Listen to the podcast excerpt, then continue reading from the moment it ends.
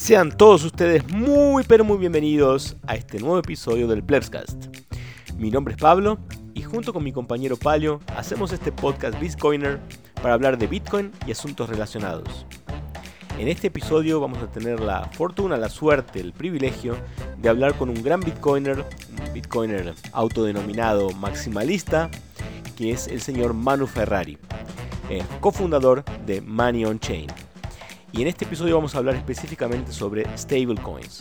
Vamos a hablar un poco sobre todo lo que ocurrió en estas últimas semanas y lo que viene ocurriendo y de cara al futuro también con las stablecoins. Vamos a hablar sobre eh, lo que pasó con Luna, UST, eh, sobre el Tether y sobre obviamente Money on Chain y específicamente la stablecoin de Money on Chain que es DOC o Dollar on Chain eh, que es lo que vamos a enfocar en este episodio porque es una stablecoin que es PEG, o sea, eh, básicamente conversible a Bitcoin.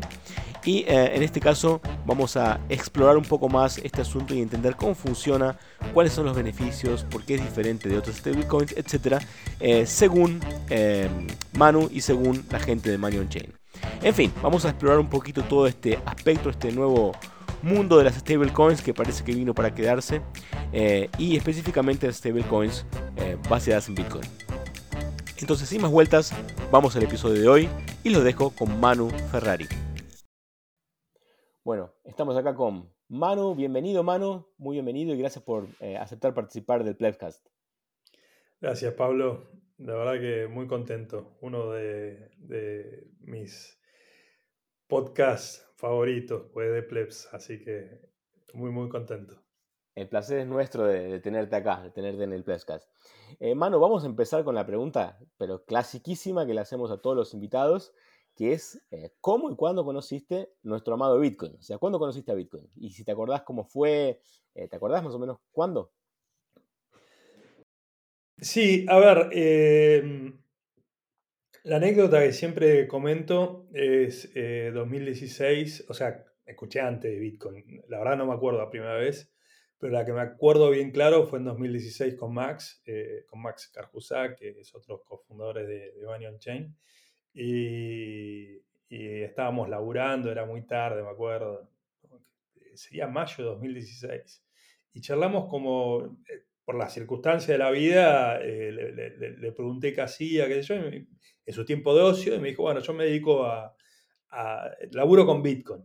Y, por, ¿viste? ¿Por qué? Y preguntándole todo y, bueno, finalmente le, hice la pregunta típica y que lo, que lo respalda y me dijo, bueno, no, la nada misma, eh, como es Max, muy, muy, muy irónico y muy, muy directo. Eh, y, dije, bueno, este está loco. Eh, sinceramente lo, lo, que pensé, dije, pobre pibe, está en su mundo delirante, sigo con lo mío y seguí con lo mío tenía en ese momento. Pero esa fue la primera vez que, recuerdo bien eh, haber escuchado sobre Bitcoin. De hecho, me acuerdo el precio, porque en su momento salía, le, pregunté cuánto, cuánto estaba, qué sé yo, y me dijo 600 dólares en ese momento estaba. Y, pensé en poner algo hasta, hasta que me dijo, lo respaldaba la nada misma. y que está, está delirando este Pero bueno, eh, sí, ahí. Esa fue la primera vez. Y la primera vez que, digamos, esa fue la primera vez que la escuchaste, pero la primera vez que, digamos así, eh, realmente te interesaste por Bitcoin. ¿En qué momento te llamó la atención y dijiste, bueno, a para papa? Y mira, esa fue la primera vez. Después, ah, ahí estábamos trabajando increíblemente. Yo trabajaba en, para el gobierno, para el gobierno de la Ciudad de Buenos Aires. Yo antes trabajaba en SAP y me fui unos meses a ayudar a la campaña eh, de Mauricio. Eh, y, me, convocaron para una posición en, el gobierno de la Ciudad de Buenos Aires. Ahí lo convoqué yo a, a Max que se sume y trabajamos unos meses juntos. Y ahí yo lo conocía a Max hace mucho tiempo. Y de ahí me vuelvo a, a SAP, o sea, estuve unos meses y me fui de la función pública. Eh, y vuelvo a, a, SAP, viste, la empresa alemana de software. Y cuando vuelvo, viene el head global de, de innovación. Yo trabajaba en el área de innovación de, Latinoamérica. Básicamente, viste, SAP te vende software enlatado. Y lo que no es enlatado hay una unidad que se llama Custom Development o desarrollo a medida, que desarrolla esas cosas. Y yo, yo, trabajaba para esa unidad para Latinoamérica. Y vino el head global de eso, que, bueno, cuáles son las, las tecnologías que le tenemos que vender a los clientes que van a cambiar el mundo. Y Big Data, Machine Learning, bla, bla, bla. Y blockchain. Entonces lo llama Max inmediatamente le digo, Max, tenemos que hacer una consultora de blockchain, pues el futuro, nos vamos a forrar de plata con esto. Eh, y obviamente Max me dice, no entendiste nada, es Bitcoin, no es blockchain, inmediatamente. O sea, ya lo tenía claro en aquella época. Sí, sí, Max lo tenía claro hacía mucho tiempo. Y ahí, 2017, eh, seguimos discutiendo todo. eso creo que fue 2016, de hecho, yo ya había vuelto. Y 2000, el fin de 2016 volví y, y 2017 discutiendo yo tratando de convencerlo, es más, lo trataba de convencer que se venga a laburar conmigo a SAP, le conseguía un, puesto de laburo, decía, no, no me interesa, no me interesa, no me interesa. Entonces, algo este pibe sabe que yo no entiendo, ¿viste? Lo que yo me, yo me preguntaba, ¿qué es lo que tiene, ¿viste? ¿Qué, qué, cuál es su secreto, ¿viste? Además le conseguía un laburo que había una posición, no sé, que era en Alemania espectacular en los laboratorios de SAP, y yo le tenía cariño a Max, o sea, eh, ya en esa época. Y decía, bueno, y además yo pensé, viste, que él estaba sin laburo, que, que realmente necesitaba laburar. Que era hippie, viste. Eh, sí, que era un hippie, viste. Claro, pues. Y, bueno, al final me contó de su proyecto y, bueno, la verdad que eh, Bitcoin no es inmediato, por eso yo muchas veces creo que los bitcoiners que estamos ya hace tiempo en esto, que ya nos hizo el clic, nos olvidamos de nuestro, de, nuestro camino, ¿no? de nuestra caída en el, rabbit hole. Y cuando vos hablas con la gente que es bitcoiner, que es más maximalista como soy yo, etc., y la verdad que mi historia no fue automático, a mí no me hizo clic inmediatamente. Entonces creo que es ese tema de, que a veces no tenemos paciencia y que vemos a la gente y decimos, pero este es un tarado, ¿cómo puede ser que se compre ese buzón?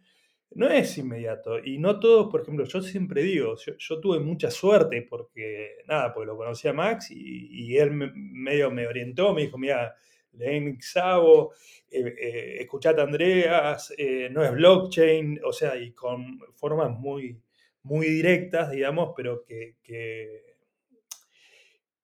que él ya venía, a ver, Max descubrió Bitcoin en 2009, escuchó por primera vez, y lo descartó la primera vez y recién lo volvió a redescubrir en el 2011 y él se metió full life y bueno, 2011, pensá, 2016, o sea, él tuvo cinco años que, eh, donde él me dijo, a ver, se metió en todas las shitcoins que existieron, ¿entendés? O sea, y eso en general cuando hablas con, con los Bitcoin Maxis, eh, no sé, yo ahora estoy en no sé si conoces eh, Global Bitcoin Fest, que es un... es, un es, un es un space que se hace una vez, se hizo para cuando se hizo la Bitcoin Law, en septiembre se hizo como uno de 24 horas que participamos varios. Eh, Palio participó, bueno, nada, participamos varios.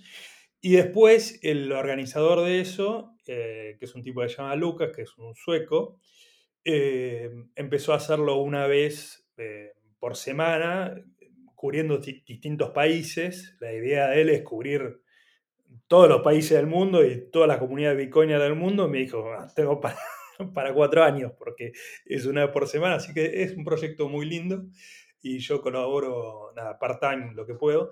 Pero la historia de Lucas, por ejemplo, cuando la escuchás, y es la de muchos Bitcoin Maxis, pero es lo mismo que Max, o sea, descubrió Bitcoin en 2011, en 2013 estuvo shitcoineando y perdió una, buena parte, después la dejó ahí. 2017 perdió el 98% de todos sus bitcoins eh, haciendo en las ICOs, digamos, metiendo en proyectos pedorros. Y hoy en día es un bitcoin maxi que si se mete un shitcoiner en un. lo saca patadas, pero saca patadas porque sabe que que, es una muy mala idea, digamos, y a veces ya se quemaron, o sea, mismo, a ver, yo lo veo con inversiones mías, ¿no? O sea, yo hice algún, ahora de que me metí hasta el día de hoy, mentían algunas cositas. pero muy poquitas gracias a consejo de Max, ¿viste? que me dijo, mira, fíjate, pone, pero pone poquito y fíjate cuánto da contra Bitcoin, ¿entendés? Y cuando vos tomas un lifespan largo, dos, tres, cuatro años, muy difícil todavía, ¿viste? Mejorar esa, eh, eso. Pero bueno, nada. Eso es un poco la historia. a cero contra Bitcoin, ¿no? Esa es, la, esa es la cuestión. Sí, a ver, yo creo que en el largo plazo no va a ser así. O sea, creo que hay que diferenciar eh, los distintos tipos de activos que vos tenés. O sea, eh, Bitcoin para mí compite contra el oro en el largo plazo y contra otros activos como, como la propiedad. es, un, es, una reserva de valor para mí. O sea, es, es, un asset que todavía está en un price discovery que creo que tiene varios ciclos para adelante. O sea, creo que va a ocupar un espacio mucho más grande que el oro. O sea, el mercado del oro es hoy en día creo que son, la última vez que lo vi era 9 trillions y debe andar por ahí. Y Bitcoin, creo que lo vi el otro día, era medio trillón. Entonces tiene un, un potencial de crecimiento enorme. Pero para mí Bitcoin no va a ocupar ese espacio, va a ocupar ese espacio más un pedazo del espacio que hoy en día ocupan los bonos, o sea, la, ¿en qué ahorra la gente en el largo plazo? Y cuando vas y hablas con, con un tipo que tiene mucha guita, es decir que tiene una parte en bonos, una parte importante la tiene en real estate, y en realidad en oro muy poco tienen, o sea, la, gente tiene mucha guita, tiene guita en oro, pero no tiene un asset muy importante, o sea, y en general los que hacen asset management, tiene una exposición en oro, pero no es una exposición muy importante, tiene un montón de assets. Entonces yo creo que Bitcoin viene a ocupar un, espacio como reserva de valor, no únicamente para individuos, sino también para, para instituciones y para eh, family office, etc. Y que va a ser un mercado mucho más grande que el, que el del oro. Entonces creo que, pero eso va a tardar, no sé, 10, 20, 30 años, o sea, no, no creo que sea inmediato. Capaz que sí, capaz que hay una hiperinflación americana dentro de cuatro años y esto se da vuelta y es un, un clash global. La verdad no creo que vaya a suceder así. Yo creo que esto va a ser algo, un proceso que va a tardar entre 10 y 30 años. Y por eso yo creo que esto es un ciclo que recién empieza, o sea, todavía le queda mucho tiempo pero no creo que sea explosivo como pasó en estos últimos 12 años. Eh, vos decís que, digamos, si la volatilidad tiende todavía a mantenerse durante algunos años o no? Yo creo que volatilidad va a estar... Alta volatilidad, digo. Yo creo que va a haber... A ver, depende de lo que le llames alta volatilidad. Nosotros hoy en día vemos que cae el precio de Bitcoin 60% y un Bitcoiner que está hace cuatro años no le parece, o sea, a mí me parece mucho, a Max que está de hace 12 años no le parece mucho, ¿entendés? O sea, eh, eh, porque antes caía 90%, ¿entendés? Que hubieron ciclos que cayó no, literalmente 90%. Eh, creo que la volatilidad va a ir decreciendo, pero comparado con otros activos, es enorme, o sea, y va a seguir siendo muy grande. Eh, perdón, y yo te comentaba de asset class, o sea, una cosa es eso y otra cosa son eh, tokens, o sea, yo creo que vos vas a tener eh, mismo Ethereum, AVAX, o sea, todos esos tokens. Son tokens que tienen una utilidad, o sea, que es usar una base de datos y vos pagás un fee para hacer una transacción que puede ser más o menos descentralizada vos tenés tokens que, no sé, el BNB que eh, a su vez te permite pagar un fee en una, para operar un exchange centralizado, eh, que si quema una parte, entonces hay menos, menos circulación. O sea, creo que toda la economía que hay alrededor de tokens, así como hay alrededor de securities, como tenés también en, en la bolsa, digamos, vos podrías crear economías sobre un token, una economía real. Si eso encima lo vinculás con Bitcoin, creo que es totalmente factible hacerlo. O sea, vos tenés un montón de formas de crear tokenomics. Lo que no creo que vos puedas crear oro digital dos veces escaso. O sea, eso no tiene mucho sentido, no tiene... No le conviene a, un tema de teoría de juegos que no, por lo cual es muy difícil hacerlo. Creo que lo que ya hizo de manera natural Bitcoin es un fenómeno que no es eh, replicable.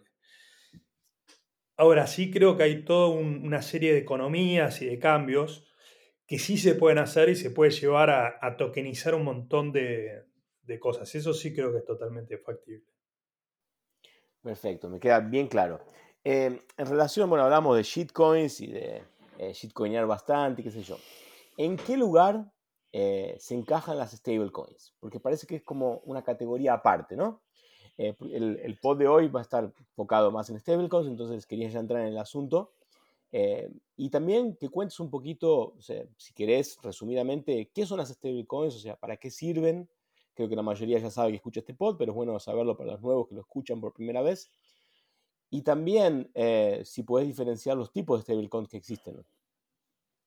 Bueno, bueno, justamente lo que comentaba antes, las stablecoins usualmente son, son tokens, ¿ok? Son, son representaciones criptográficas que representan algo. ¿Está bien? Usualmente eh, son PEG, más que stablecoins, la podríamos llamar PEG coins. en realidad es, es una coin que mantiene un valor de paridad a otra cosa. Que en este caso puede ser los, típicos es el dólar es el principal, el principal asset y la principal stablecoin eh, o Petcoin, como a mí me, gusta más técnicamente llamarla, eh, es el Tether, y en ese caso es, hace paridad al dólar americano, ¿está bien? Pero después también tenés eh, Petcoin que hacen paridad al dólar, ah, perdón, al oro, o sea, tenés el, el Paxos, por ejemplo, tiene una stablecoin que lo que hace, que de vuelta es una Petcoin que equipara una cantidad de gramos de oro. Eh, y tenés Petcoins, un montón de, assets. Entonces lo que busca es crear una representación criptográfica que eh, represente el valor, que sí el valor de algún activo. Y la forma de catalogarlas, eh, primero empecemos por las que son pega al, al dólar, y podríamos tener Primero, las que utilizan históricamente assets del, mundo real, lo podríamos llamar, aunque es fiat, así que no es tan real. Pero el USDT inicialmente seguía, o sea, usaba dólares que se depositaban en un banco, en un banco dólares, y el emisor, en este caso Tethering, emite un token que representa esa cantidad de dólares. Ese es el modelo inicial y lo mismo se puede hacer con el oro. O sea, vos depositas una, ahora no me acuerdo, Voltoro creo que se llama, que tiene un proyecto que hace eso, deposita en una bóveda en Suiza una cantidad de oro y se emiten tokens y que representan ese oro que está en una bóveda, o lo mismo hace Paxos. Entonces, ese es el método tradicional, digamos, eh, va a usar activos tradicionales de, respaldo. Y tal vez el, el primer proyecto que, que busca, vamos un segundo,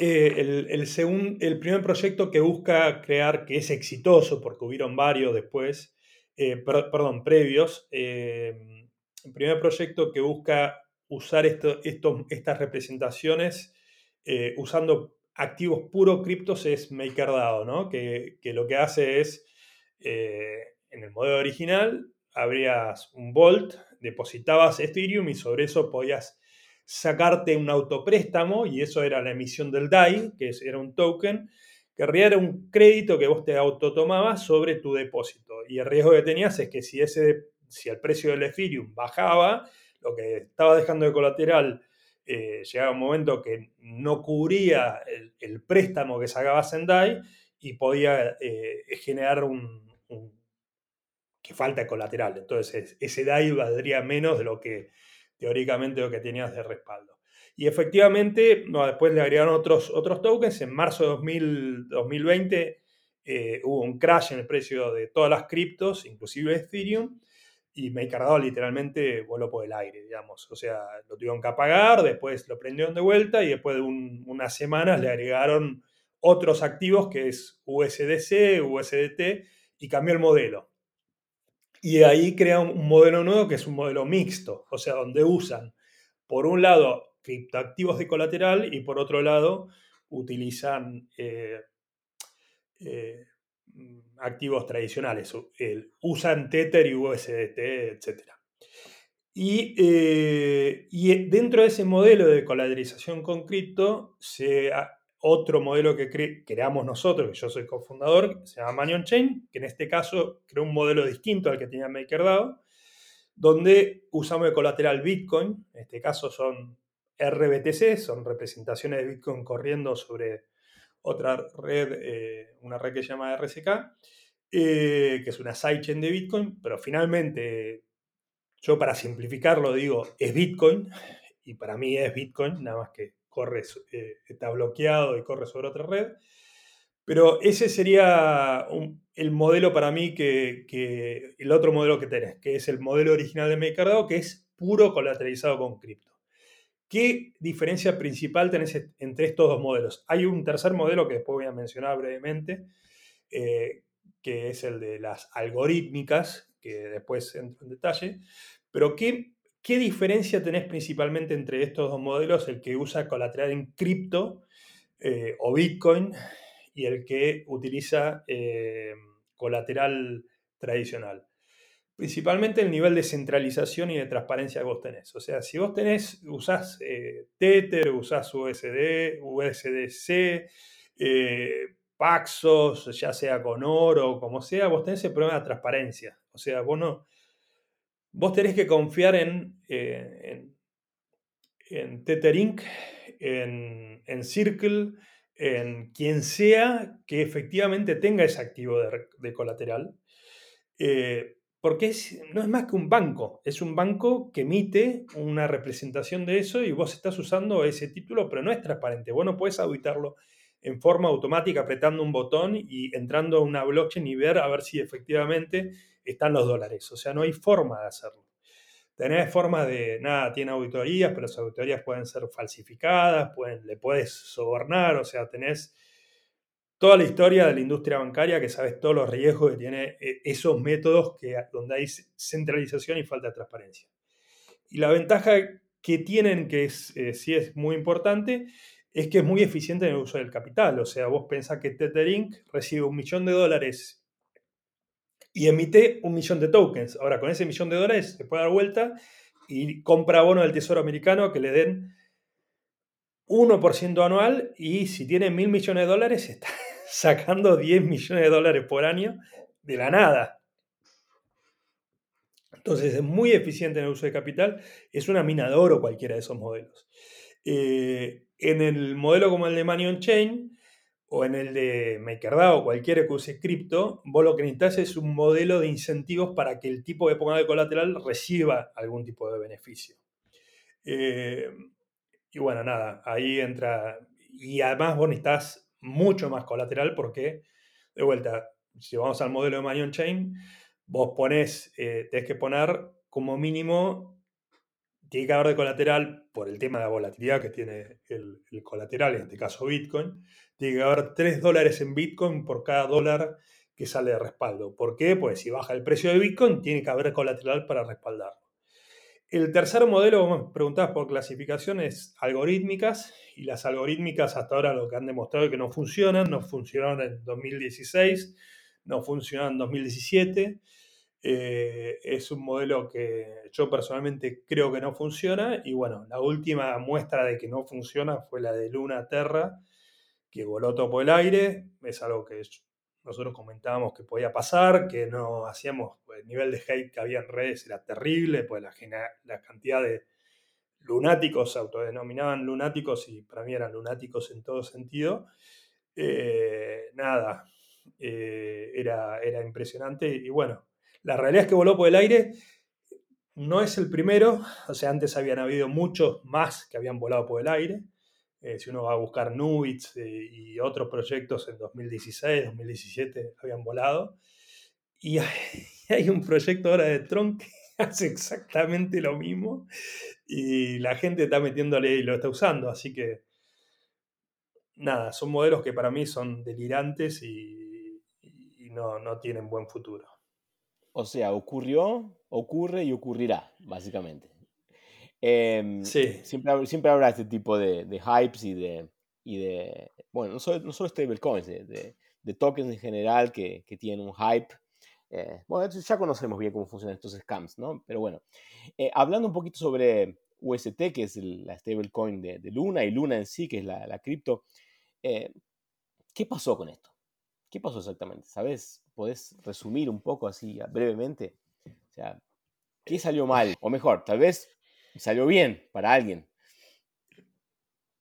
Yo creo que tiene varios problemas Luna, pero primero no tiene ningún tipo de parámetro de, restricción de emisión. O sea, vos para emitir el, UST podías emitir eh, sin, sin, depender del colateral que, dicho por ellos, no había colateral. O sea, entonces vos emitías sin restricción eh, UST o la restricción tenías que quemar Luna, pero vos creás una, bomba de tiempo cada vez más grande, que el día que hay una, reducción de la demanda de UST, que la demanda de UST estaba eh, fomentada por una tasa insostenible en Anchor, que incitaba al ahorrista pequeño o grande a ir a buscar una tasa del 20%, que no era sostenible porque era ficticio, no es que alguien estaba tomando prestado los UST y pagando una tasa del 22%. Entonces era sostenible el 20%. ¿no? Eso no sucedía. Era una bolsa que alguien iba alimentando ese, ese 20%. Y en, de hecho, cuando voló por el aire? Cuando, e, esa, cuando esos incentivos lo bajaron, de hecho, de 20 al 16, eh, em, hubo una corrida, digamos, la gente dejó de usar UST Dicen también que hubo actores, que hubo toda una conspiración. la realidad es que lo que demostró es que ese, modelo no es sostenible. ¿Y qué lo que sostenía el precio del UST? Una orden de compra dentro de los exchanges. Eh, y esa orden de compra, cuando se acabó la orden de compra de mantener el precio, voló todo por el aire porque, a ver, finalmente lo que tenía que sostenerla es el precio de Luna. Pero Luna no tiene, o sea, vos no podés crear, cuando íbamos a la conversación anterior, el problema es que vos no podés crear oro de la nada, digamos, oro digital. El proceso de, discovery de Bitcoin es un proceso de discovery, de pre-discovery, que lleva muchos años y por algo también nosotros, por ejemplo, en el modelo nuestro tenemos una restricción enorme en la cantidad de, de dollar on-chain. Y hay, un, hay una suposición que es enorme, por ejemplo, en nuestro modelo. Nuestro modelo, la suposición principal es que el precio del Bitcoin en largo plazo va siempre a ser superior, va a ir aumentando o que el dólar se ve depreciando contra, eh, contra el Bitcoin. Si vos no, no pensás eso, no uses el, una stablecoin eh, como el dólar chain, porque no es sostenible en el largo plazo. Y el problema de, de Luna, o sea, posiblemente podía funcionar años, pero no tenía límite la emisión. Entonces vos de repente encontraste que tenías, no sé, 20 mil millones de dólares de UST respaldados por nada. ¿Entendés? Y eso en la economía real no funciona. O sea, Money on Chain, ¿por qué funciona? Pues bueno, vos tenés, no sé, en este momento hay 4 millones de dólares de, 4 millones de, dólares on chain. Pero tenés de, respaldo, tenés 40 millones de dólares de, de, colateral, de Bitcoin. Entonces, si Bitcoin cae 50%, y bueno, tenés 20 millones de dólares de colateral. Entonces, no habría un riesgo. Y si hay una corrida, o sea, si hubiera una corrida contra el sistema, la gente redime, este, en el modelo nuestro, redime el dólar on-chain y, eh, y, recibe Bitcoin y Bitcoin no se ve afectado en su precio. ¿Está bien? El, Bitcoin como, como, activo global hoy en día no, no modifica nada del sistema. Ahora, el modelo de Luna y de Terra, la gente lo que hacía era quemaba UST y recibía una tonelada de Luna. Y ese Luna, ¿qué es lo que pasa inmediatamente? Te va a bajar de precio el mercado. Y de hecho lo que terminaba viendo es una hiperinflación de Luna. O sea, que estaba calcado, estaba escrito cómo iba a funcionar esto. O sea, cualquier persona que tenía dos de frente y un poco entendía un poco de matemática, veía que lo que iba a pasar era eso, que iba a haber una hiperinflación de Luna y que Luna iba a valer nada. Nada. Porque, a ver, ¿qué le da valor a las cosas? La gente. Y si una persona ve que va a haber una, impresión infinita de algo, ¿cuánto vale eso? En Argentina, en Venezuela, en donde sea. Nada, cero. O sea, ya sabemos cómo funcionan las cosas. Entonces, nada, esos modelos no, no funcionan. O sea, no funcionaron, no funcionan y no van a funcionar. A ver, y entonces, eh, ¿podrías describir ahora qué es Money on Chain? Ya que hablamos de Money on Chain durante la, charla, lo mencionaste varias veces, obviamente por razones obvias. ¿Podrías definir qué es Money on Chain y cómo surge la idea? Mira, la idea es de Max, eh, Max Carcusa. Eh, Max quería crear Tether cuando no existía Tether. De hecho, hizo un proyecto para, levantar guita, para, se asoció con, de hecho lo comentó públicamente, se asoció con, con una persona acá en Argentina, eh, iban a sacar Tether y salió, o sea, Tether con, no con ese nombre, se llamaba con otro nombre, y salió Tether. Y cuando salió Tether dijo, bueno, ya está, no tiene sentido. Eh, ¿Por qué? Pues hacía falta una stablecoin. En, ¿Por qué hace falta una stablecoin? Y porque si vos eh, tenés Bitcoin en algún momento crece la vida volatilidad de Bitcoin porque estás tradeando, por lo que sea, vos te encanta Bitcoin, pero no, no te interesa la volatilidad de Bitcoin. O sea, vos lo que querés tener es dinero y que no, no estás especulando con el valor. Lo que querés es tener dinero y no te lo roben, básicamente. O sea, imagínate Bitcoin con todas las propiedades que tiene Bitcoin, pero que no tenga volatilidad de precio. O sea, que mantenga un precio más o menos estable. Bueno, eso es una stablecoin esa es stablecoin que quería hacer Max. Inicialmente había pensado en un Tether. Y después, cuando salió Tether, inmediatamente se dio cuenta de todos los problemas que son los que comenté recién: falta de transparencia, centralización, eh, fácil censura. O sea, el gobierno americano mañana dice: bueno, Tether es ilegal y Tether es ilegal. Lo mete a todos en cana y se acabó. O sea, eso funciona funciona así, con Tether, con USDC. Entonces, eh, y eso no funciona igual con, con Bitcoin. O sea, con Bitcoin el gobierno americano dice, bueno, se acabó y el precio capaz que baje, qué sé yo, pero vos, yo te voy a poder seguir mandando Bitcoin a vos y vos vas a poder mandar a mí. O sea, la tecnología, la parte fundamental de la tecnología, que es esa resistencia a la censura y la posibilidad de, eh, tener un sistema de pagos global eh, paralelo a, cualquier como Internet, ¿viste? Internet no lo puedes apagar. Lo puedes bloquear, lo puedes desincentivar, pero la verdad que la gente en China, si quiere usar Google, y bueno, pone una VPN y usa Google. Entonces, eh, bueno, lo mismo queríamos crear con. Quería crear con. Inicialmente con ese modelo de Tether, se dio cuenta que no funcionó.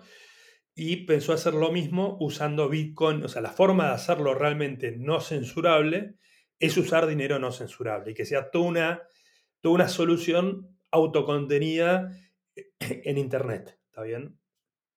Que no haya un. O sea, si vos vas a Money on Chain, no hay dólares en un depósito en, una cuenta bancaria. Eh, no hay un actor, no hay una persona que intervenga. Está todo digital hoy en día.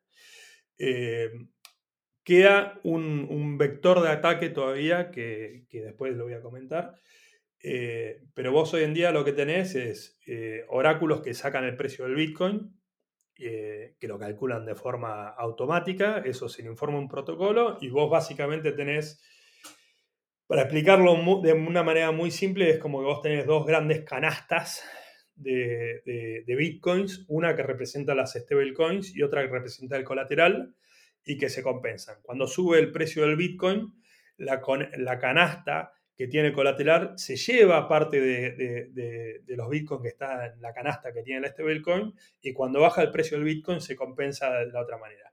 Ese sistema, para explicarlo por audio, em, es, difícil, digamos, yo ahí recomiendo que, se acerquen al blog de Manion Chain, hay un blog eh, puntual, que es el, primero eh, que, hay, eh, que es conociendo en profundidad el modelo, el modelo de Money Chain, y ahí lo explica más a detalle, hay un video, etc. Pero básicamente es un intercambio de riesgo entre dos tipos de Bitcoiner. Un Bitcoiner que pone colateral y que se lleva el upside en el precio de la suba del Bitcoin, y otro Bitcoiner que quiere todas las propiedades de Bitcoin, pero no quieren que lo joda con el precio. O sea, que el precio no le importa, está buscando estabilidad financiera, o sea, no está especulando con la suba ni con la baja del precio. ¿Está bien?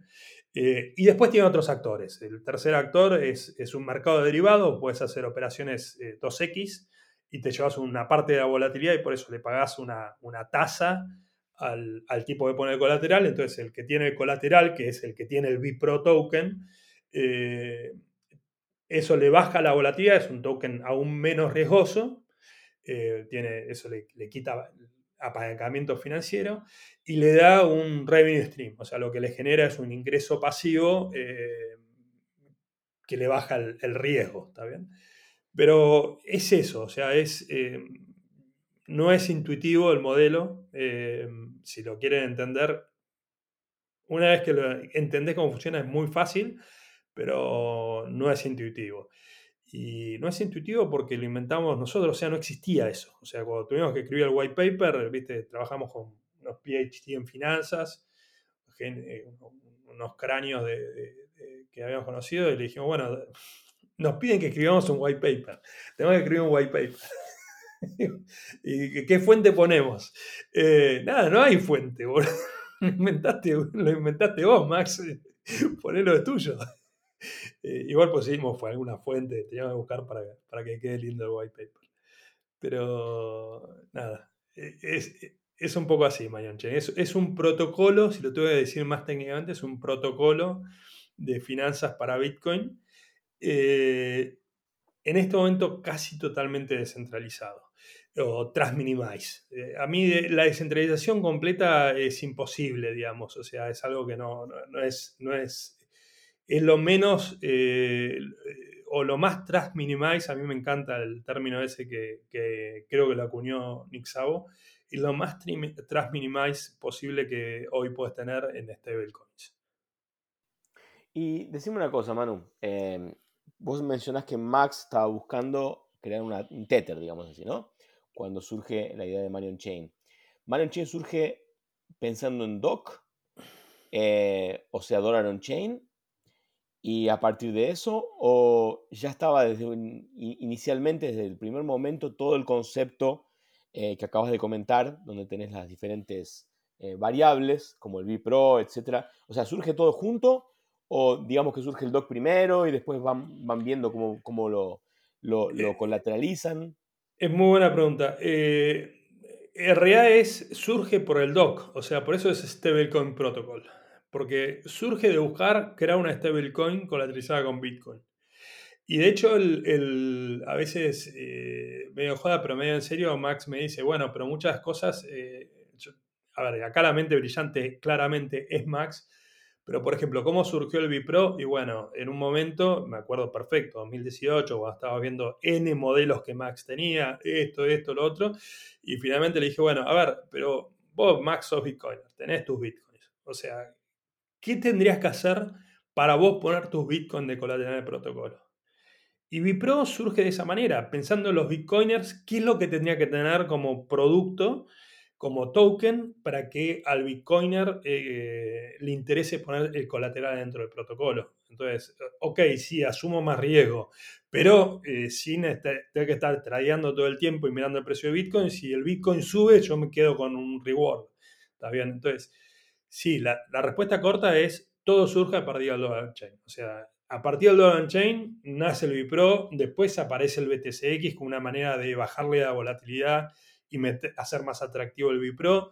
Eh, los oráculos, nosotros no pensamos hacer oráculos, eh, iba a venir oráculos a RCK, no habían oráculos en RCK, salimos con oráculos centralizados eh, esperábamos que vinieran oráculos descentralizados. Hoy en día no hay oráculos descentralizados. De hecho, creemos que los únicos oráculos descentralizados que hoy en día existen en el mundo cripto son los de Manion Chain, porque no, vos para correr un oráculo de Manion Chain lo único que tenés que tener es una cantidad de token mock. Vas, lo compras en el mercado, vas y pones un nodo. ¿entendés? O sea, no hay, no hay forma de que yo te impida que vos corras un nodo. Eh, lo puedes correr en Amazon, pero te puedes vos armarte tu nodo aparte y correrlo en tu computadora y nadie sepa dónde está. Entonces es de lo más descentralizado que tenés. Tenemos que crear un exchange también. Hay un exchange dentro del protocolo que no lo promocionábamos, no lo comentamos demasiado, pero lo hicimos porque era necesario para, el, para la, la stablecoin. O sea, todo surge de tirarle de la idea de ah, desarrollar una stablecoin, que esa era la necesidad. Entendido, clarísimo. Y a ver, em, cuando hablamos de, de DOC y de Money on Chain, vos mencionas mucho los tokens MOC. ¿Qué serían esos tokens? ¿Para qué sirven? O sea, ¿cuál es la función?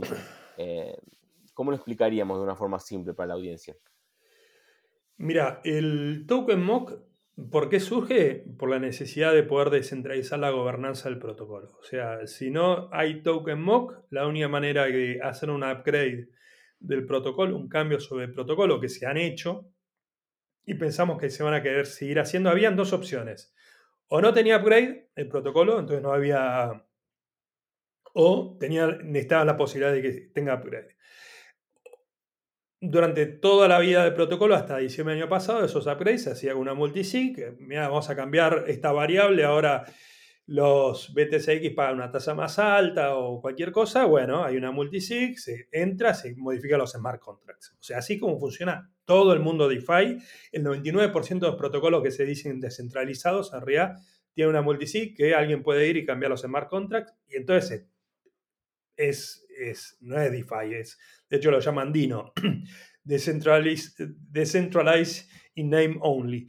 ¿Está bien? Eh, entonces, para eso hacerlo completamente descentralizado, parte de lo que hubo que hacer es una, una, batería de smart contracts que permitan tener un token, que esos cambios haya, eh, los que tengan ese token pueden entrar y votar, y un programa de gobernanza con una serie de reglas, y los que tienen ese token pueden votar los cambios. Eso ya está, está implementado. ¿Por qué te digo que esto está 100, es transminimize al máximo y todavía hay un, backdoor. El backdoor es que la multisig todavía no la, rompimos. ¿Por qué? Por un tema conservador. ¿Por qué? Porque si hay una emergencia, todavía nosotros queremos probar y seguir probando de que este sistema de gobernanza, que lo inventamos nosotros, no existía este sistema de gobernanza, porque nada, pues Max no le gusta copiar cosas, pues si no encuentra nada que le guste cómo funciona, dice, bueno, lo diseño y él diseñó este sistema de gobernanza y lo vamos a probar hasta que tengamos 100% o altísima certeza de que esto funciona. Y cuando funcione, rompemos esa, esa multisig. Eh, de hecho, hoy en día por gobernanza se podría sacar acceso a la multisig, o sea, los mock holders podrían. Y ese es el rol que tiene. Y, para, y después lo otro es, todo esto que yo te cuento, desarrollar este protocolo no se hizo gratis, digamos. O sea, Satoshi era un genio, pensó esta idea se la donó al mundo, yo imagino que minó igual un montón de bitcoins y tiene su incentivo por, por otro lado. Eh, Marion Chain para ser desarrollado hubo que poner guita.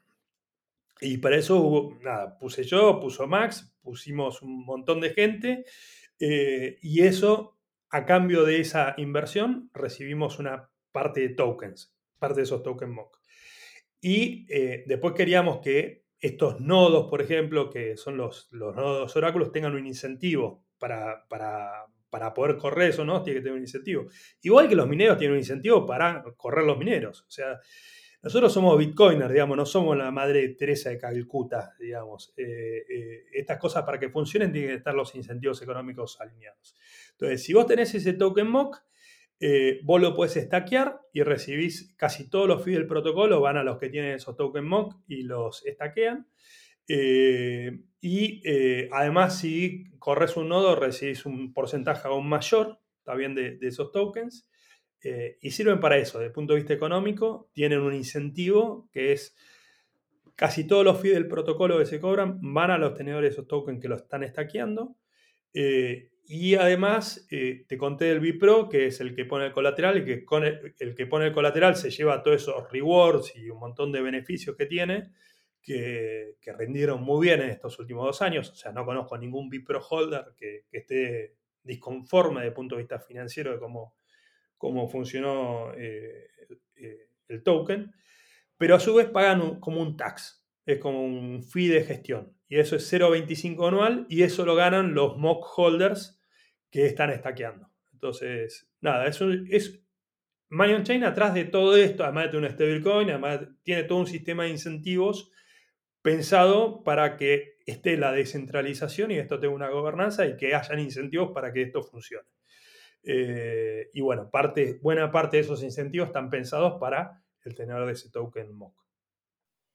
Y vos mencionaste, si entendí bien, que el colateral en este momento de DOC eh, es de 3 para 1 en Bitcoin. ¿Es eso?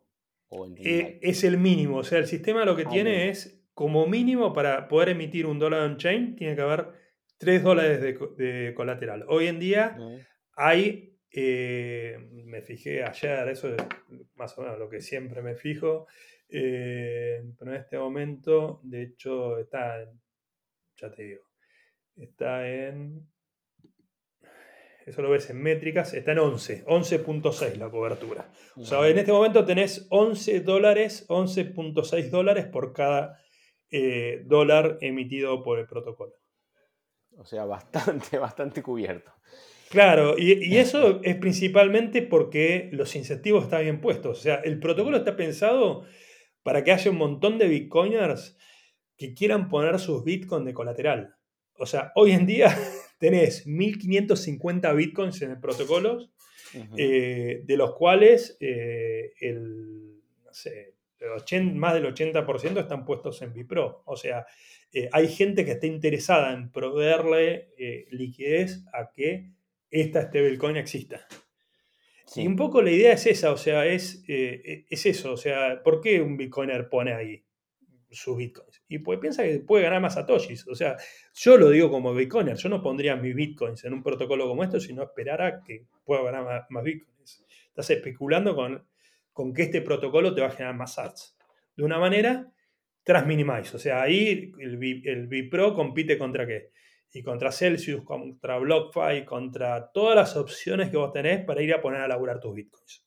¿Está bien? Esto es una forma tras minimize de, poner, de buscarle rentabilidad a tus bitcoins. Y ahora haciendo un poquito de abogado del diablo acá. Eh, sacate la camiseta un minuto y contame, ¿cuáles son los riesgos del DOC para vos en este momento? Y a futuro, porque así, em, por lo que contás, está muy bien protegido, o sea, que una tasa de 11 para uno es, prácticamente imposible que pase algo malo con eso, pero seguramente hay otros riesgos que no están asociados con el colateral, tal vez eh, futuramente algún eh, desalineamiento de incentivos no previsto, en fin. Eh, en tu opinión, ¿cuáles son los, los riesgos? Mira, eh, primero es el riesgo del protocolo, de la tecnología. O sea, eh, todo esto está construido sobre RCK. RCK parte, es una sidechain de Bitcoin. ¿Está bien? si, no, si los mineros de Bitcoin decidieran no minar RCK, se muere RCK y se muere todo lo que está construido arriba de Bitcoin ese incentivo funciona. Yo te digo los pros y después te digo la, respuesta, ¿no? O sea, eh, o, los riesgos y te digo, bueno, la verdad es lo que se ve que hace más de dos años está funcionando RSK y este, más del 50% de mineros lo están minando. Eh, y funciona. Hay un POPEC, ese POPEC eh, asume que hay, o sea, hay un montón de tecnología construida, innovación nueva, es todo, todo nuevo, digamos. O sea, pero vos también tenés que comparar eso contra la alternativa. O sea, la alternativa es, para mí, es Tether, ¿entendés? O sea, hoy en día lo más transminimize que tenés, eh, o Tether o SDC. Y bueno, no sé, yo soy argentino, ¿viste? Eh, entonces, confías en Tether y en el gobierno americano no lo vaya a ir a cerrar, o a USDC, el gobierno, eh, todos los riesgos que vos sabés, o confías, tenés smart contracts, o sea, Manion Chain tiene smart contracts, tiene oráculos que, o sea, hay un montón de baterías de cosas que tenés que hay un, hoy en día hay una multisig que puede hacer un upgrade de, los smart contracts, o sea, eso nosotros somos clarísimos. Tiene un montón de, trust, o sea, es trust minimize, pero no es trustless. O sea, Mayon Chain no es trustless. Eh, nosotros nos gustaría que sea trustless, pero para que sea trustless lo primero que tendría que ser es no tener gobernanza directamente. ¿Querés hacer un Manion Chain sin gobernanza? Forquea el protocolo, deployalo y fíjate que alguien vaya y ponga el colateral. Y ahí lo puedes hacer. O sea, este es el sistema más transminimize que se nos ocurrió hacer. Eh, pero no es trustless. O sea, hay un montón de cosas que yo fui mencionando que son vectores de ataque. Que todo, todo Manion Chain está pensado en cómo reducir esos vectores de ataque al, al, mínimo y pensamos que no hay hoy en día vectores de ataque eh, no conocemos ningún vector de ataque que lo pueda atacar. O sea, si no, si no lo apagaríamos, o sea, así de simple. O sea, si nosotros dijéramos, bueno, por acá lo puede. O sea, todavía lo podríamos apagar, digamos, podríamos bloquearlo. Por eso está esta, esta multisig. eh, que en realidad no lo podríamos bloquear, podríamos dejar de hacer cambios, o más que apagarlo, lo que podríamos decir es gente saque toda la guita de ahí, o sea, lo primero que haría, o sea, yo haría con mi guita, yo tengo un montón de, mi patrimonio metido ahí. Eh, y tengo un montón de amigos que tienen la guita metida ahí. Eh, pero no lo manejo yo. O sea, hoy en día dependería, de hecho, de, los mock holders, digamos. Entonces, tenés un montón de asunciones de confianza. Sí, yo soy un adepto también al, término de trust minimize. No, no creo que no haya, exista nada que sea trustless, absolutamente nada. Hay cosas que son un poco más eh, tendiendo a trustless, pero no trustless 100%. Es como Bitcoin, Pablo, perdón que te interrumpa. A ver, Bitcoin, si los nodos, deja, si la gente deja de correr los nodos, y vos decís, ¿y qué incentiva a la gente a correr los nodos de Bitcoin? Y nada, esos Bitcoins pensás que esto está buenísimo, pero la verdad que no ganás guita por correr un nodo de Bitcoin. Eh, como correr un nodo de RSK. ¿Y por qué? Y bueno, hay un montón de gente desarrollando sobre RSK que va a creer que, piensa que correr un nodo es bueno. ¿Entendés? Entonces hay incentivos atrás. Eh, pero bueno, nada, yo no, de mí no vas a escuchar que Money on Chain primero, a nadie le recomiendo que ponga toda su guita ahí, ni en pedo, o sea, ni, yo lo hago, ni, ni, nadie no vas a escuchar ni a Max, ni a Dieguito, te va a decir que no pongas toda tu guita en, en RSK, eh, así como tampoco le recomiendo que ponga toda su guita en Bitcoin. O sea, un tema de, así como no recomiendo, o sea, haz tu investigación y vos, fíjate, yo te digo lo que yo hago, yo no pondría toda mi guita.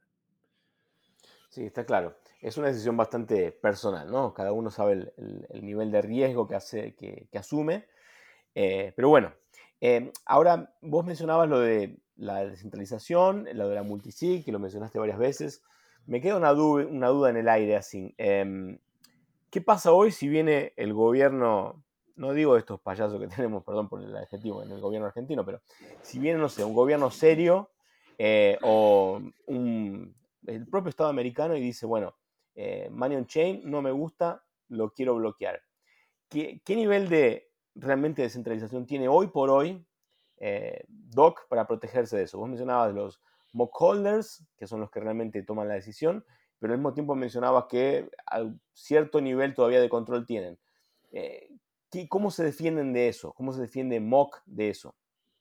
De ese tipo de ataque. Por dos minutos más habría algún tipo de vector de ataque. Tendrían que saber cuáles son todas las, keys de esa multisig. Ir, tomarlas y, modificarlo. Yo pienso que hoy en día, no, no, primero nosotros no estamos en Estados Unidos, o sea, no opera eh, eh, en, Estados Unidos el protocolo. Obviamente, si alguien lo quiere usar, tema de ellos, pero de hecho, hoy en día Manion Chain tiene una, una web page, una DAP, esa DAP eh, está bloqueada a acceso de Estados Unidos, entonces no habría ningún motivo por el cual el gobierno de Estados Unidos fuera a hacer enforcement de, de algo como esto si no le gustara. Eh, y después no le veo ningún sentido que hicieran ese tipo de ataque. Eh, realmente es lo mismo de por qué el gobierno de Estados Unidos fuera a pagar Bitcoin. O sea, está en contra de la idea de la libertad, está en contra de, de qué. O sea, nada de lo que hacemos nos parece que sea eh, malo, digamos. Y creo que si un gobierno fuera en contra de Bitcoin o de un protocolo como Manion Chain, lo único que va a hacer es incentivar un protocolo como Manion Chain o un protocolo como Bitcoin. O sea, creo que es pegarse un tiro en los pies. O sea, porque Manion Chain como protocolo podría ser apagable por dos minutos más por e, esta multisig que hay, no sé, lo podrían perseguir por un millón de cosas. Pero es software y eso fuera abierto, o sea, es forqueable, o sea, eh, eh, lo último que va a querer hacer cualquier persona que tenga dos dedos de frente es tratar de atacarlo frontalmente. Eh, porque no puedes prohibir el código, digamos. ¿Me seguís? O sea, no... Totalmente.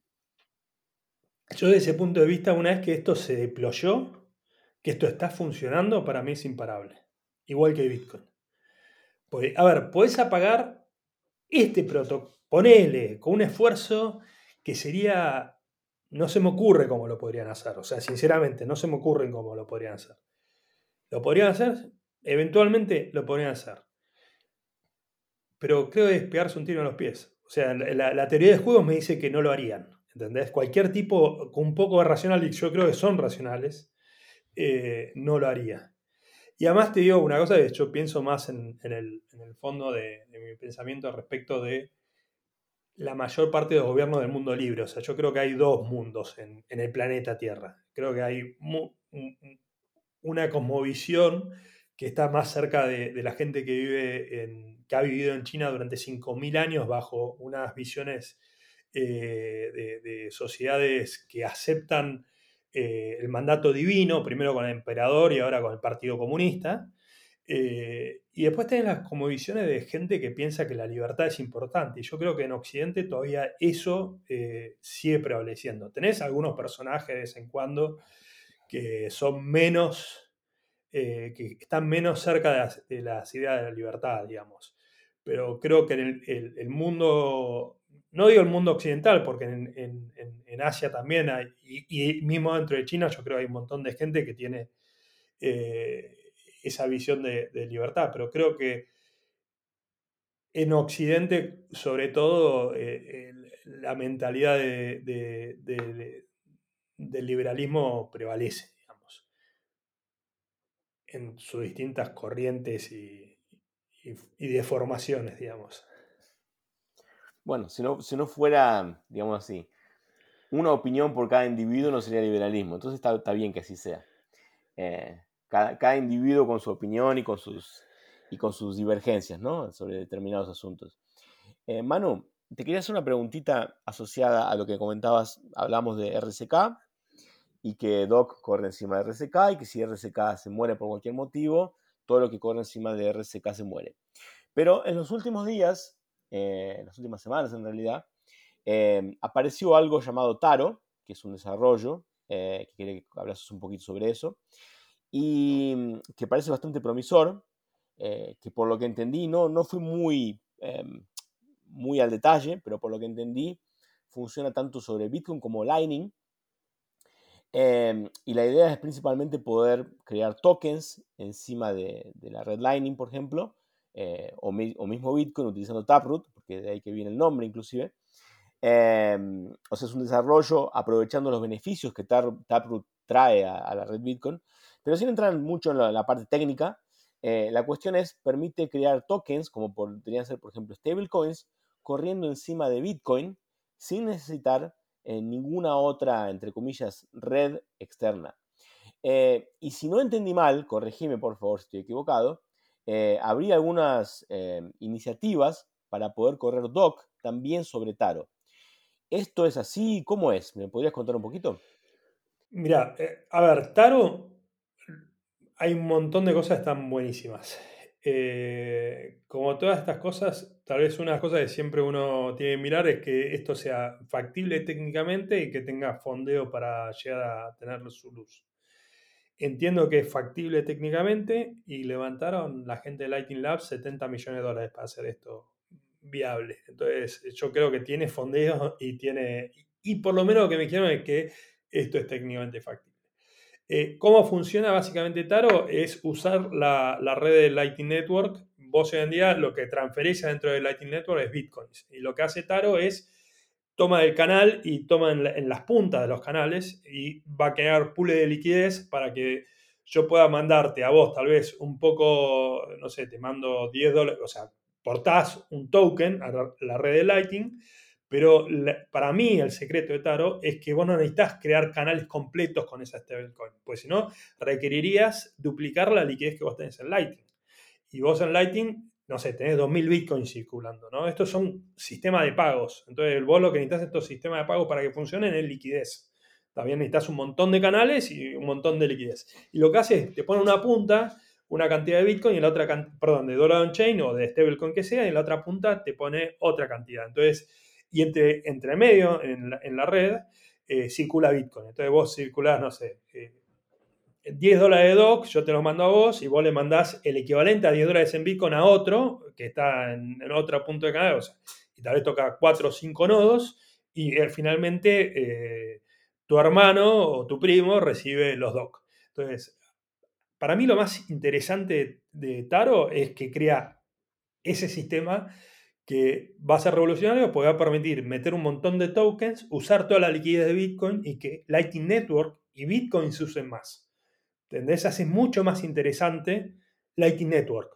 Si vos, vos imaginate todo el volumen de comercio que hoy en día hay en stables que están corriendo sobre shit chains, como podríamos llamar, bueno, todo ese volumen, toda esa, transaccionalidad, toda esa transaccionabilidad, llevarla a Lightning. Lightning va a ser mucho más interesante de correr, va a haber un montón de gente que va a querer meter Bitcoin de, liquidez. Entonces, para mí esto hace mucho más interesante Bitcoin.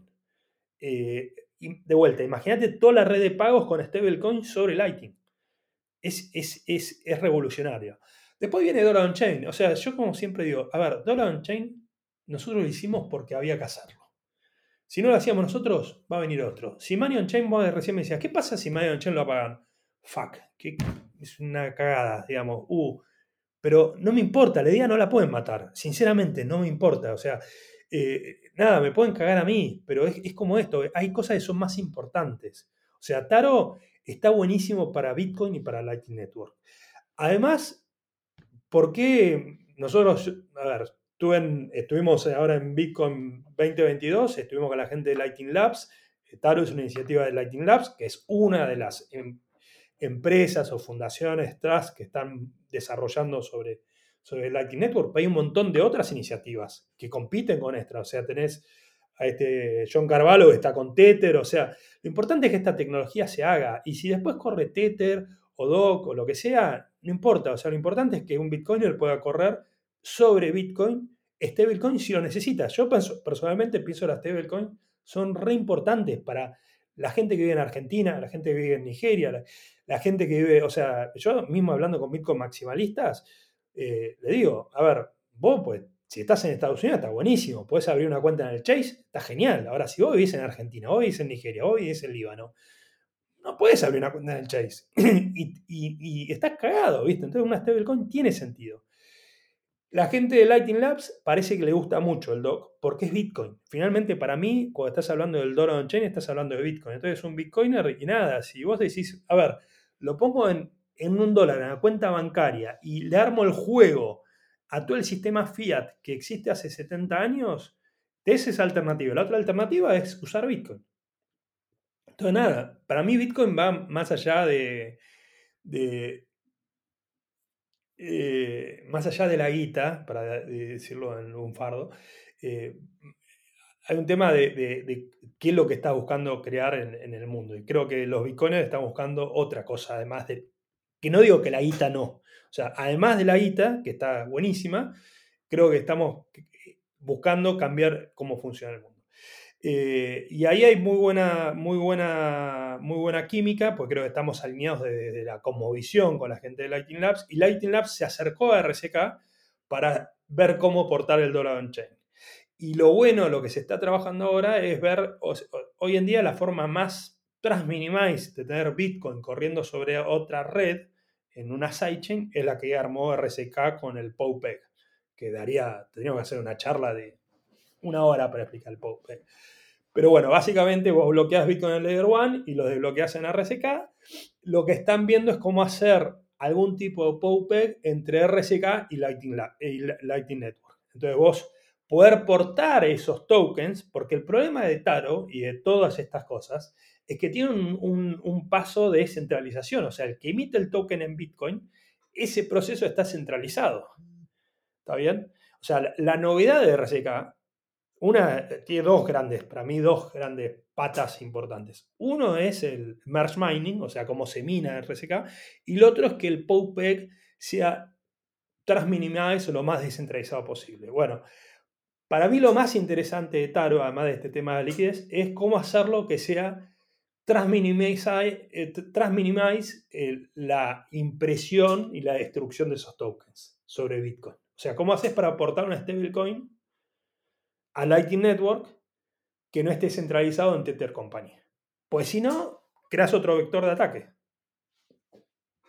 Sí, sabes que es muy interesante eso que comentás sobre el, puente entre RSK y, Taro. Eso no lo, no lo había escuchado y bueno, voy a, voy a ver si me informo más. Todavía no hay, no hay, no, eso se está trabajando, o sea, y es una idea que se está viendo cómo hacerla. O sea, Taro no, no parte con ese puente pensado. Sé que es algo, no, no vas a encontrar nada público, o sea, yo lo sé porque conozco a la gente, nada, conocí un poco a, a este equipo y es una idea que de hecho propuso alguien de RCK que conozco. Eh, y me parece fantástico. Y tengo entendido que es sobre algo que están trabajando y bueno, nada, ojalá que eso sea factible. Perfecto, bueno, eh, entonces estaremos atentos para las novedades. Sí, eh, sí, todos. todos, todos pendientes. Te hago dos preguntitas más antes de, cerrar el, fantástico episodio que tuvimos hoy. Em, bueno, sabes que los bitcoiners en general, incluyéndote probablemente, somos muy desconfiados de todo y somos muy los maximalistas muy tóxicos, eh, lo cual yo lo encuentro algo positivo por varios motivos, pero bueno, eh, y dentro de esa toxicidad eh, tenemos, muchos de los bitcoiners tienen muchos receos, muchos, ¿cómo puedo decir? Muchos, muchas preguntas, cuestionamientos y críticas a todo lo que es DeFi. Vos mismo acabas de mencionar lo de, que no es la mayor parte de DeFi no es descentralizado y la verdad es que cuando los bitcoiners atacan a DeFi, en general lo que están atacando es DeFi sobre eh, chains de shit chains, como le llamaste vos. Eh, y no, no necesariamente piensan en RSK en ese caso.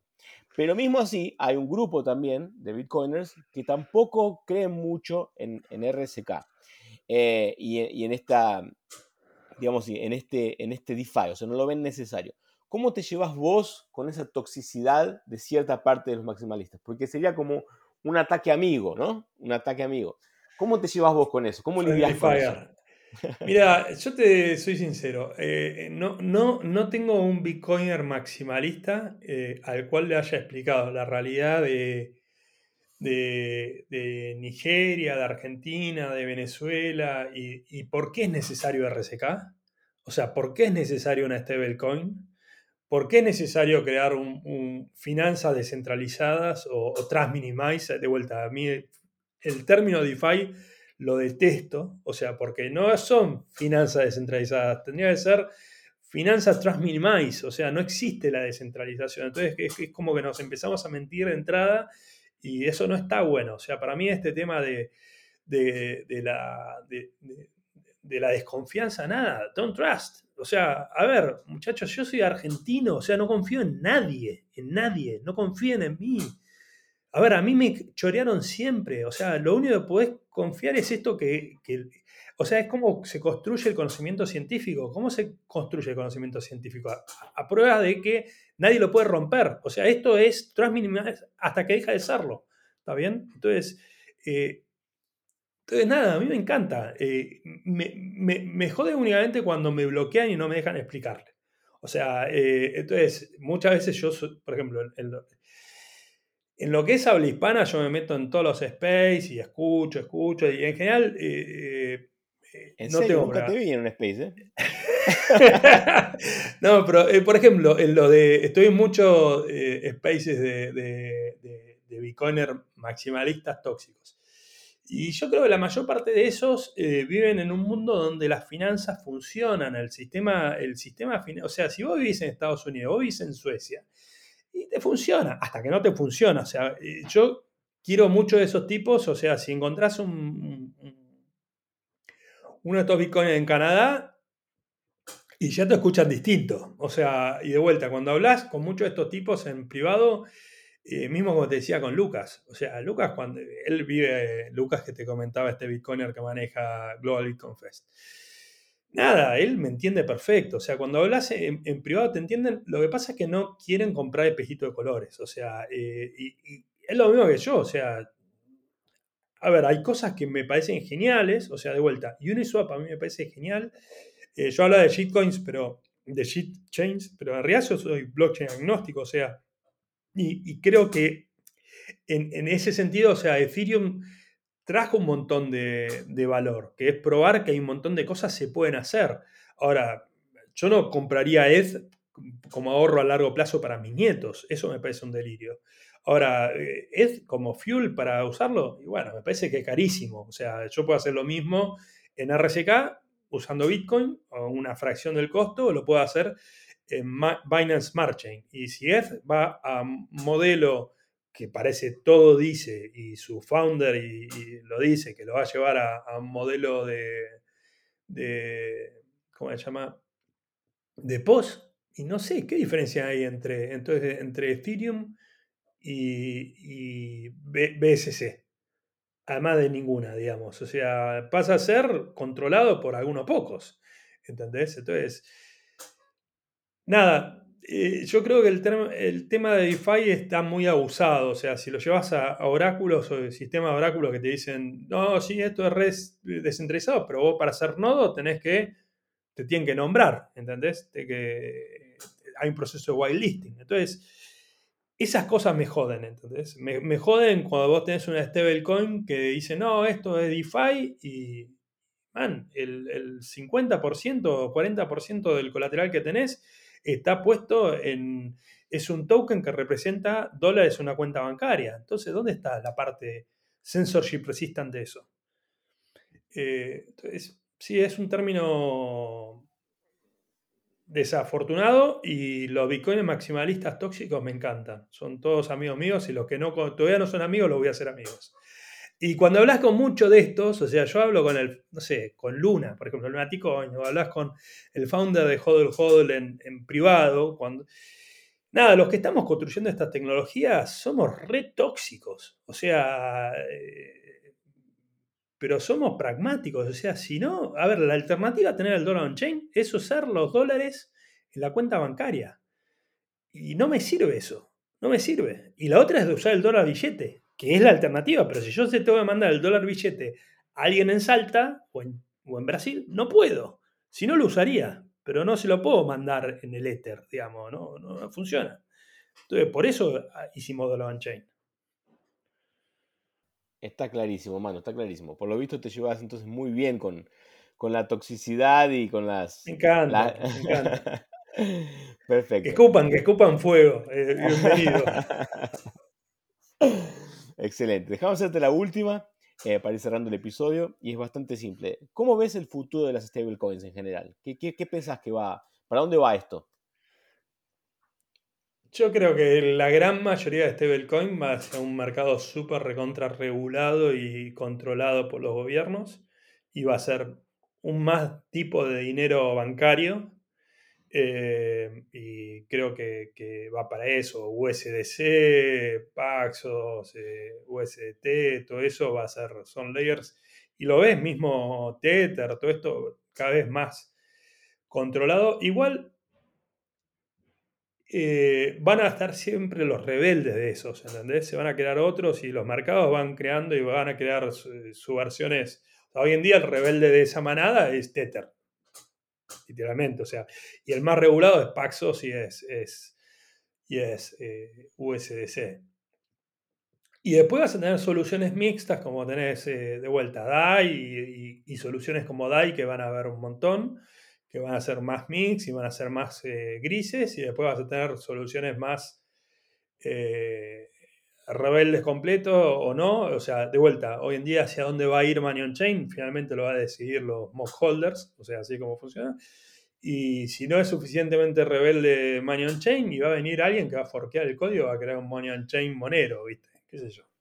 Eh, eso es, entonces, el, futuro yo creo que las stablecoins van a seguir funcionando, van a seguir existiendo y van a haber cada vez más de distintos colores porque eh, porque la volatilidad de Bitcoin va a seguir existiendo. O sea, eh, creo que es la única manera que desaparezcan las stablecoins y, y no van a desaparecer, pues lo que, de vuelta, hablemos del inicio, ¿no? Estas son coins. Entonces, suponete que Bitcoin el día de mañana es un asset que absorbe y deja de ser volátil, no tiene tanto sentido usar el dólar porque desaparece el dólar. O sea, Estados Unidos asume el Bitcoin como moneda bueno, vas a tener el oro on-chain y vas a tener el níquel on-chain. O sea, son, son derivados, son tokens que utilizan eh, la blockchain de Bitcoin en, su forma de sidechain, pero para mí, de vuelta a es una extensión de Bitcoin, es una sidechain, no es una blockchain, es una sidechain de Bitcoin, y que usan Bitcoin para hacer, replicar o crear un, un sistema financiero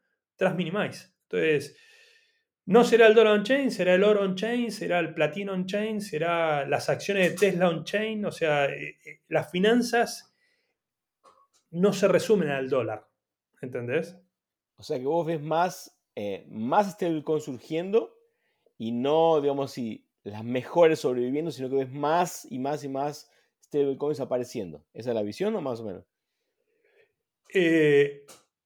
totalmente. O sea, yo creo que van a seguir habiendo como Money on Chain, hay otros proyectos para hacer, usar con Bitcoin de colateral y hay con otros colaterales. O sea, entonces vas a tener la stablecoin cripto con un montón de colores y van a seguir estando estas que cada tanto van a volar por el aire, las algorítmicas, me parece un delirio, pero ah, la gente va y los usa. Y después de las con colateral, hay y cada vez es un mercado enorme. Eh, y de vuelta, eh, hoy en día el gran mercado hoy en día es de, de, este, de P-Coins al dólar. Pero si vos te fijas, el mundo financiero global de derivados, vos podés hacer sintéticos de un montón de cosas. Y ese es un mundo que es 10 veces más grande. O sea, si vos buscás los derivados financieros, que esto no termina de siendo derivados. O sea, un dólar on-chain es un sintético del dólar, que tiene Bitcoin de colateral. ¿Está bien? Entonces, el, mundo de derivados financieros es inmenso. O sea, no te más que agarrar una planilla de, ahora no me acuerdo, hay uno de estos que, te muestra gráficamente el tamaño de los mercados, ¿no? Y anda a fijarte cuál es el tamaño del mercado de derivados. es, infinito. Eh, pues los derivados es lo que hace que el mundo moderno funcione, los derivados financieros. O sea, la industria más grande que existe en el mundo es la industria financiera. Eh, y los derivados ocupan un espacio enorme, es lo que permite que se pueda tradear eh, el, petróleo y todos los commodities a nivel global. No existiría la, economía moderna si no fuera gracias a los derivados financieros. Pero bueno, eh, yo creo que lo que se viene es esta explosión en derivados sobre Bitcoin, que es algo que, de vuelta, cuando la gente dice, no, porque el Bitcoin está, esto recién empieza. te resumo, yo no me olvido nunca cuando fui y le presenté a un tipo que manejaba JP Morgan Américas. Me acuerdo en 2018 le mostramos y el tipo manejaba miles de, manejó carteras de miles de millones de dólares. Y hasta nosotros estamos en el proceso de fundraising de Money Chain, le mostramos eh, BitMEX. tipo no lo a creer. Se le iban los ojos de la órbita, pues no podía creer que esto existiera. ¿Entendés? Eh, nada, yo creo que eso va a tardar muchísimo, pero siempre decimos, vos recién me hablabas de DeFi y CeFi. A ver, Wall Street es todo centralizado, pero todo eso utiliza tecnología de la década del 70, de la década del 60. Toda la industria financiera global utiliza tecnología de la década del 60, del 70. Eso va a mirar para mí. Y creo que va a mirar sobre un base layer que se va a llamar Bitcoin. Perfecto. Y, encima de las stablecoins, ¿no? Como, como una forma de, paliar la volatilidad mientras exista, que no sabemos cuánto va a durar. que, a ver, que las stablecoins, eh, de vuelta, pensemos, el, Tether es, es, una, pero vas a tener eh, stablecoin de euro, vas a tener stablecoin de, de un montón de cosas y además vas a tener un mundo de derivados. Eh, y una parte enorme va a ser CeFi, enorme, va a ser recontra centralizado y vas a tener los JP Morgan y lo vas a tener a todos estos usando cosas completamente centralizadas. Y después vas a tener un mundo que va a ser de eh, Trust Minimize. ¿Para quién? Y para la gente que vive en el Líbano, para la gente que vive en Venezuela, para la gente que vive en Argentina y para la gente que vive dentro de Estados Unidos que no puede soportar ese mundo CIFI tampoco y esos dos mundos van a estar y van a, van a, van a convivir, digamos.